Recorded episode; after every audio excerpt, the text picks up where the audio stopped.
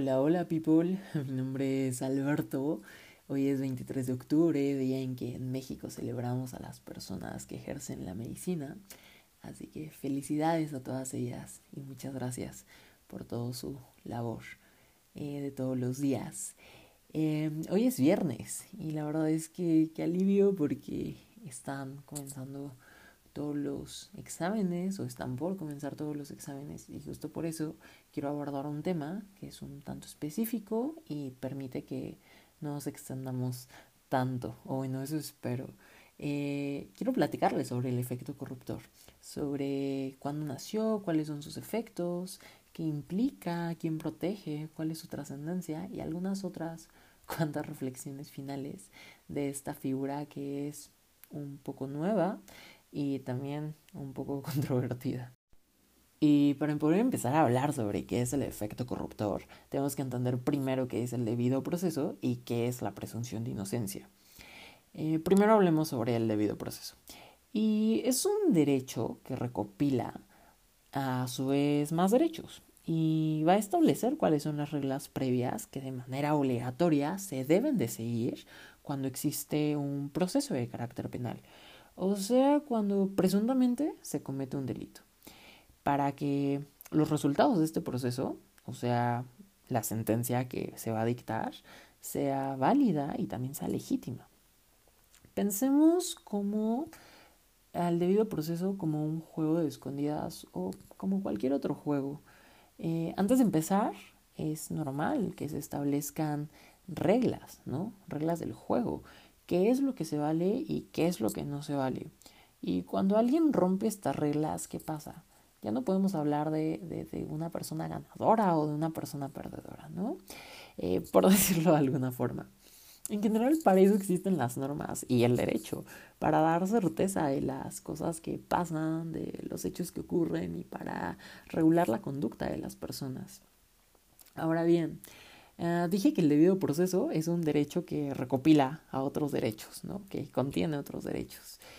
Entre los derechos que va a recopilar el debido proceso podemos encontrar, y, voy a decir algunos ejemplos, el derecho a la defensa efectiva, el derecho a alegar, el derecho a ofrecer pruebas, a que existan condiciones de igualdad procesal, a la garantía de audiencia, a recibir notificaciones sobre cómo está tu proceso, en qué etapa va, a que la resolución de la jueza o del juez vayan en armonía con las pruebas que se han presentado, a contar con una abogada o con un abogado, a no declarar en contra de sí, a saber por qué motivos le está acusando a la asistencia consular, de, de ser el caso eh, de, que de que la persona a quien se está acusando sea extranjera, a contar con una persona que traduzca o pueda interpretar, por ejemplo, cuando no se habla español o incluso cuando eres una niña o niño y tal vez no alcanzas a entender em, todos los términos jurídicos, pues que sí te interpreten, ¿no? ¿Qué es lo que está pasando? A que se te respeten tus derechos humanos, obviamente, y a que se te presuma como inocente. ¿Y qué es esto último? ¿Qué es la presunción de inocencia? Mm, vamos a decir que es un principio y también es un derecho humano que se contiene dentro de los derechos de seguridad jurídica, los que acabamos de mencionar. ¿no? La presunción de inocencia implica principalmente dos cosas.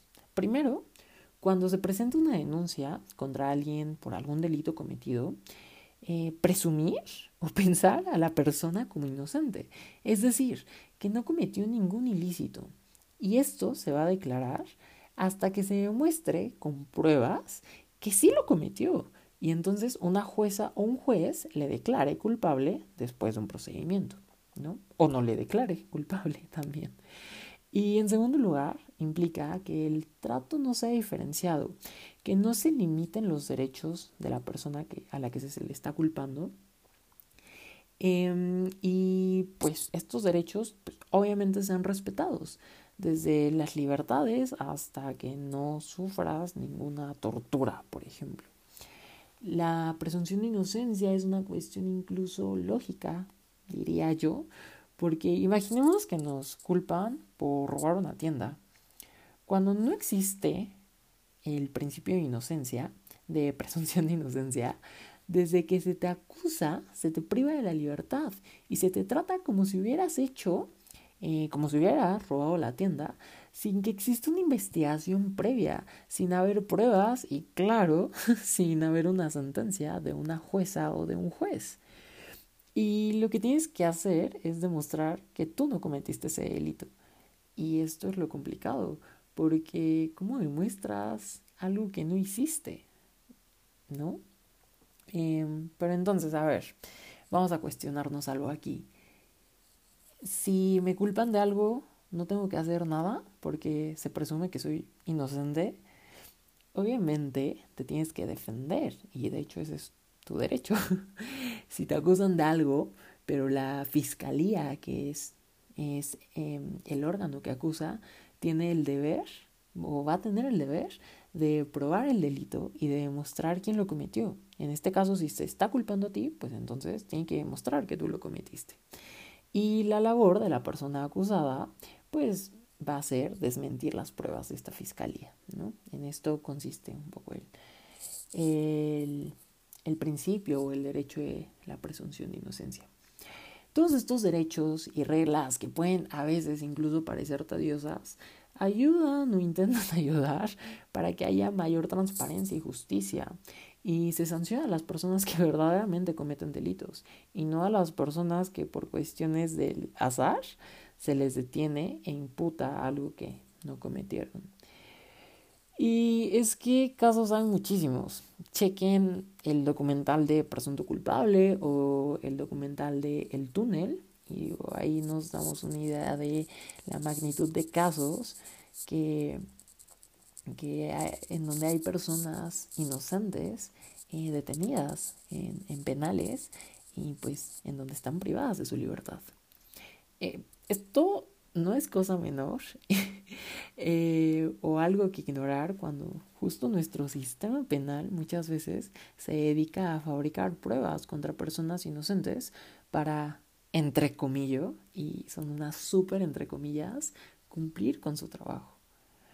Pero bueno, en resumen, el debido proceso son todas esas reglas que se deben de seguir y los derechos que se deben de respetar tanto de la víctima como de la persona acusada. Desde la presentación de la denuncia, en la detención, en la investigación, en el juicio y hasta la sentencia que se va a dictar. Y la presunción de inocencia es un derecho que nos permite no ser juzgados sin pruebas de por medio. Ahora sí, una vez entendido lo anterior, el efecto corruptor no es más que la vulneración de los derechos de la persona acusada, o sea, de la persona que es presuntamente culpable de haber cometido un delito. Y este efecto corruptor puede provocar la nulidad absoluta del proceso, cuando sea imposible para la jueza o el juez llegar a la verdad y pronunciarse sobre la responsabilidad de la persona. Es decir, cuando no hay forma ni medios que le permitan afirmar a la jueza o al juez si es culpable o no de un delito una persona que es acusada. Yo digo que es literal dejar ciega a la persona juzgadora, porque el efecto corruptor significa que todo el proceso llevado a cabo está viciado y está lleno de irregularidades. Es como si la jueza o el juez intentara armar un rompecabezas, pero las autoridades que llevaron a cabo el proceso pintaron de negro y rompieron todas las piezas. Y además perdieron la mitad de estas piezas en el camino a presentarle el, proceso y todo el caso a, a la persona juzgadora. El efecto corruptor es eso, es la contaminación total del proceso. Y ante, atendiendo a la presunción de inocencia, si no hay pruebas incriminatorias, entonces a la persona no se le puede culpar y el efecto, eh, la consecuencia de esto es su libertad. Vamos a, repasar esto que, que acabo de decir. El efecto corruptor es contaminar todo el proceso. ¿Y eso qué significa? Que todas las pruebas que se hayan presentado se van a invalidar. ¿Por qué? Porque no son eh, legítimas. No, no se puede saber si esas pruebas son verdaderas o falsas porque hay vicios que, que eh, en ellas, en las propias pruebas. Entonces, el efecto corruptor significa destruir el principio de presunción de inocencia y también destruir el debido proceso. El efecto corruptor, em, yo diría también que es una última defensa y protege a la persona acusada al final. ¿De quién? De las autoridades, de la arbitrariedad de las autoridades, de su actuación. Cuando estas autoridades vulneran derechos y por ello hacen que la o el acusado quede en un estado de indefensión y se imposibilite su defensa adecuada por la gravedad de las violaciones que se han dado.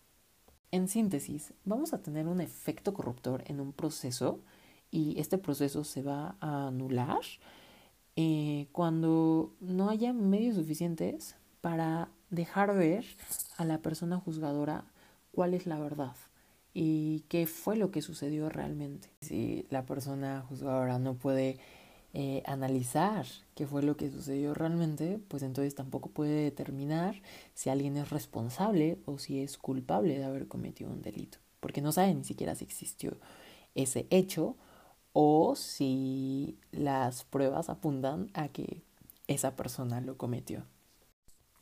Muy bien, ahora hablemos sobre el nacimiento de este efecto corruptor, de dónde viene. Y digamos que es por ahí del 2012 y 2013. Vamos a ver ahorita que en el 2012 se empieza a engendrar, pero realmente nace en el 2013. Y va a nacer en la primera sala de la Suprema Corte eh, mexicana, en la Suprema Corte de Justicia de la Nación, con el ministro Arturo Saldívar en un caso muy controvertido, que es el de Florence Cassés. Em, antes de continuar, me gustaría recordar un poco cómo funciona la Suprema Corte de Justicia de la Nación. La Suprema Corte es el máximo tribunal jurisdiccional eh, en México y va a funcionar de dos maneras. Y cuando digo funcionar, me refiero a sesionar, a discutir. ¿no? Van a discutir en pleno, es decir, las y los 11 ministros de la Suprema Corte está integrada por 11 personas. Em, y bueno, em, va a haber una persona que va a presidir la Suprema Corte y se va a dividir en salas también para poder discutir, que sería la segunda forma en cómo funciona la Suprema Corte, en salas. Eh, va a haber una primera sala que discutirá temas penales y civiles y va a haber una segunda sala que va a discutir temas administrativos y laborales y cada una de estas salas se va a integrar por cinco personas. ¿Ok? Muy bien. Ahora, dijimos que el efecto corruptor nació en, la primera sala, ¿no? Y bueno, la primera discusión que se dio fue en marzo de 2012. Em, y en ese entonces, sorry por mi pequeño eh, agujero, eh, pero bueno, en ese entonces quienes integraban esta primera sala eran los ministros José Ramón Cosío Díaz, Arturo Saldívar, la ministra Olga Sánchez Cordero, el ministro Pardo Robolledo y el ministro Ortiz Mayagoitia. Eh, no entraré en detalles sobre la discusión, aunque sí me gustaría, la verdad, porque es que ha sido lo de las sesiones más interesantes que ha habido en la Corte, tanto esta como la siguiente que voy a comentar, en los últimos años, por todo el contexto en el que se envolvía, eh, con toda la presión mediática y también con toda la presión política, eh, tanto nacional como extranjera, y también por todas las cuestiones jurídicas, por supuesto. igual si a alguien le late el tema y, le causa interés, pues puede ver las sesiones que se dieron, eh, están todas en la biblioteca de, la página de la Suprema Corte. O también pueden leer, la, leer el libro de Jorge Volpi, eh, una novela criminal en donde narra todo este, el caso de Florence Cassés y también de Israel Vallarta. Em, y también me parece increíble la forma en la que narra eh, las sesiones de la Suprema Corte. Entonces, pues igual y nada más pueden irle a echar el ojo a, a, esa, a ese apartado del libro. Pero bueno, ya.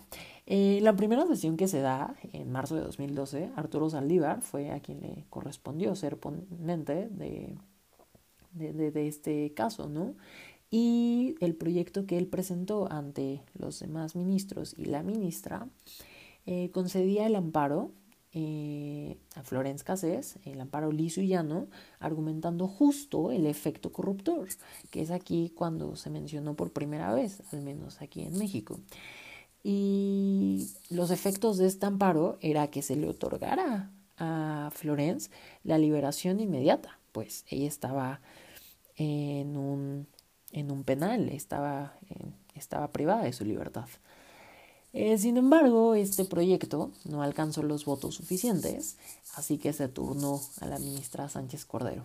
Aquí digamos que hubo tres posturas y me gustaría comentar cómo fue la votación.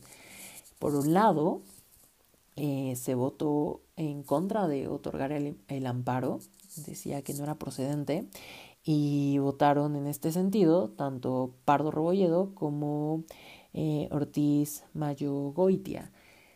Por otro lado, los otros tres ministros eh, votaron a favor de conceder el amparo. Tanto Sánchez Cordero como Arturo Salívar, pues votaron en el sentido del proyecto de la liberación inmediata y José Ramón Cosío Díaz votó a favor de conceder el amparo, pero con otros efectos, y él proponía que se restituyera todo el procedimiento, que atendiendo a lo que ya hemos mencionado del efecto corruptor, pues era imposible restituir todo el procedimiento. Ahora, ah, la técnica que utilizaron en, en, la Suprema Corte en ese entonces fue esperar a que el ministro Mayagoitia se retirara, porque pues ya iba a terminar su cargo, y esperar a que un nuevo, a, aquel nuevo nombramiento, que ya sería por parte de Enrique Peña Nieto, eh, pues no atendiera a los intereses de Felipe Calderón y pues votara a favor del el proyecto de Arturo Saldívar. Entonces, ya para enero de 2013, ya con un nuevo ministro que fue nombrado eh, Gutiérrez Ortiz Mena, se votó ahora el proyecto de la ministra Olga Sánchez Cordero, que también concedía el amparo a Florence Cassés, pero sin la libertad inmediata. Ella proponía anular todas las pruebas viciadas del proceso eh, para que se pudiera dictar una sentencia lo cual pues no era muy posible porque si, si vemos todo el expediente del caso de Florence Cassés, que es súper interesante, em, es, bueno, voy a reservar mi opinión, em, pero bueno, si vemos el expediente pues es, o sea, no, no, hay, no hay cosa que podamos rescatar para que se pueda dictar una sentencia conforme a derecho, ¿no? Entonces, ¿cómo se votó este proyecto de Sánchez Cordero? Eh, tristemente, bueno, no, no sé si tristemente, pero fue de manera muy negativa, porque la única que votó a favor fue Sánchez Cordero. Eh, por otro lado, Saldívar sostuvo su opinión, eh, José Ramón Cosío Díaz también sostuvo su opinión, Ortiz Mena, que era el nuevo integrante de esta sala, em, se apegó a la opinión de Arturo Saldívar y el otro ministro, Pardo Rebolledo, em, me parece que cambió su opinión y de haber dicho en la primera sesión del 2012 que, que estaba en contra de otorgar el amparo, aquí ya otorgaba el amparo, pero con otros efectos eh, diferentes a los que ya se habían mencionado. Entonces, ¿qué pasó aquí? Eh, la ministra Olga Sánchez Cordero, al darse cuenta que había dos personas ya que estaban a favor del proyecto que había propuesto primero Arturo Saldívar, o sea, Arturo Saldívar y, y Ortiz Mena, pues entonces ella decidió adoptar, hacer suyo el proyecto de Saldívar y fue el que se votó. Entonces lo que hizo en la sesión fue eso, como, ah, bueno, eh, voy a quitar mi proyecto, voy a modificarlo para que los alcances de la del amparo sean otorgar la libertad inmediata a Florence Cassés. Fue lo que se hizo, se votó, y pues justo con tres votos a favor de Sánchez Cordero, Ortiz Mena y este Arturo Salivar, pues ahí fue cuando nació el efecto corruptor en, la, en el marco jurídico eh, mexicano. Eh, por otro lado, los votos que hubo fueron el de eh, José Ramón Cosío Díaz, que él está a favor del amparo, pero en otros términos, y pues también el de em, Pardo Robolledo, que estaba a favor, pero en otros términos. Y bueno, me gustaría citar la tesis, o sea, la sentencia, digámoslo así, que es la sentencia 2003-564, en donde cito, leo, el actuar de las autoridades ha provocado condiciones sugestivas en la evidencia incriminatoria que conllevan la falta de fiabilidad de todo el material probatorio, viciando tanto el procedimiento en sí mismo como los resultados, por lo que procede a decretar la libertad del acusado cuando la violación produce la afectación total de derecho a la defensa. Y fue justo lo que ya habíamos comentado de, de el efecto corruptor, ¿no? Esto es el efecto corruptor. Lo que se determina es que todas las violaciones y vicios que hubo en el debido proceso resultan, pues, en la imposibilidad de conocer la verdad de los hechos, teniendo como resultado que no sean, pues, subsanables, es decir, que reponer el proceso sin los elementos que lo hicieron se vuelve imposible ante la deformación absoluta del caso. Ahora, y ya para finalizar todo esto, vamos a reflexionar un poco, vamos a conflictuarnos. Eh, pensemos en un caso en donde hay un feminicida. Ustedes y yo sabemos que es un feminicida porque yo se los estoy diciendo. Pero la jueza que, va a conocer de su asunto eh, no lo sabe.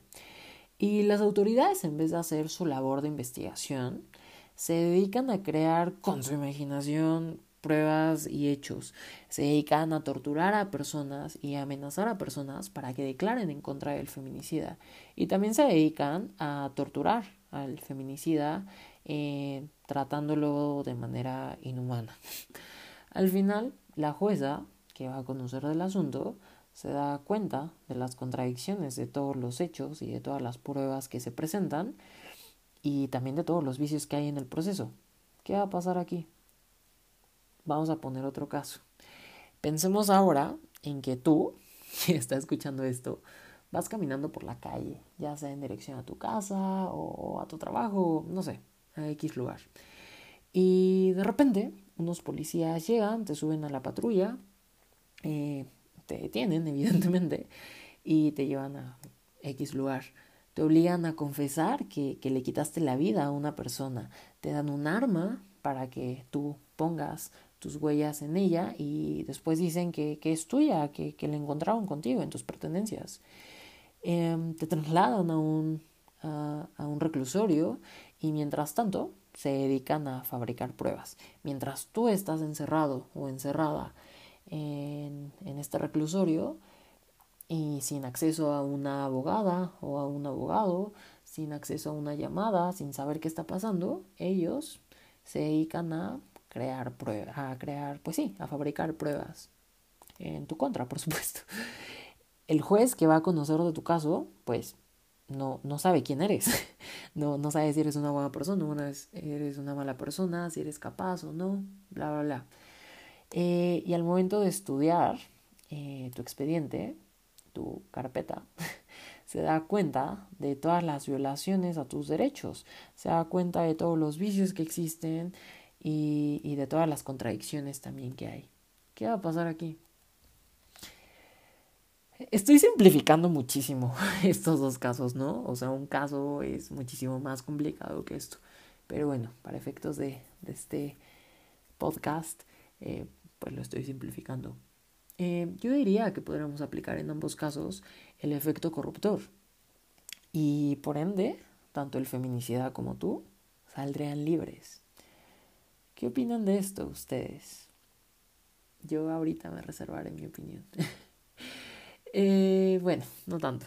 Yo creo que al final el cumplimiento de estos derechos, eh, de todos los derechos en general, va a permitir que se conozca la verdad. Se va que, que se conozca la verdad y por supuesto que se haga justicia.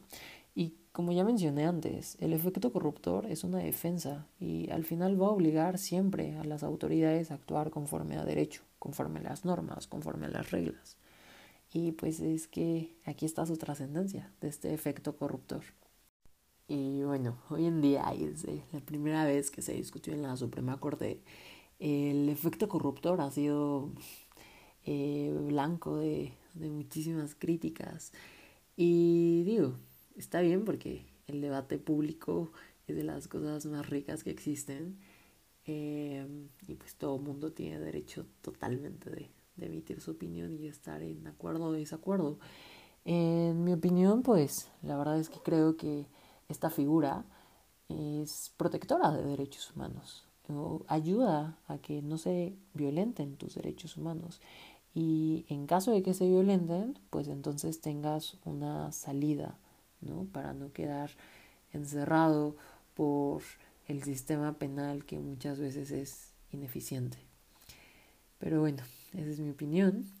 Eh, y ya, sin, sin mucho más que decir, me despido. Muchísimas gracias por, por escucharme y bonito día a todas y a todos. Adiós.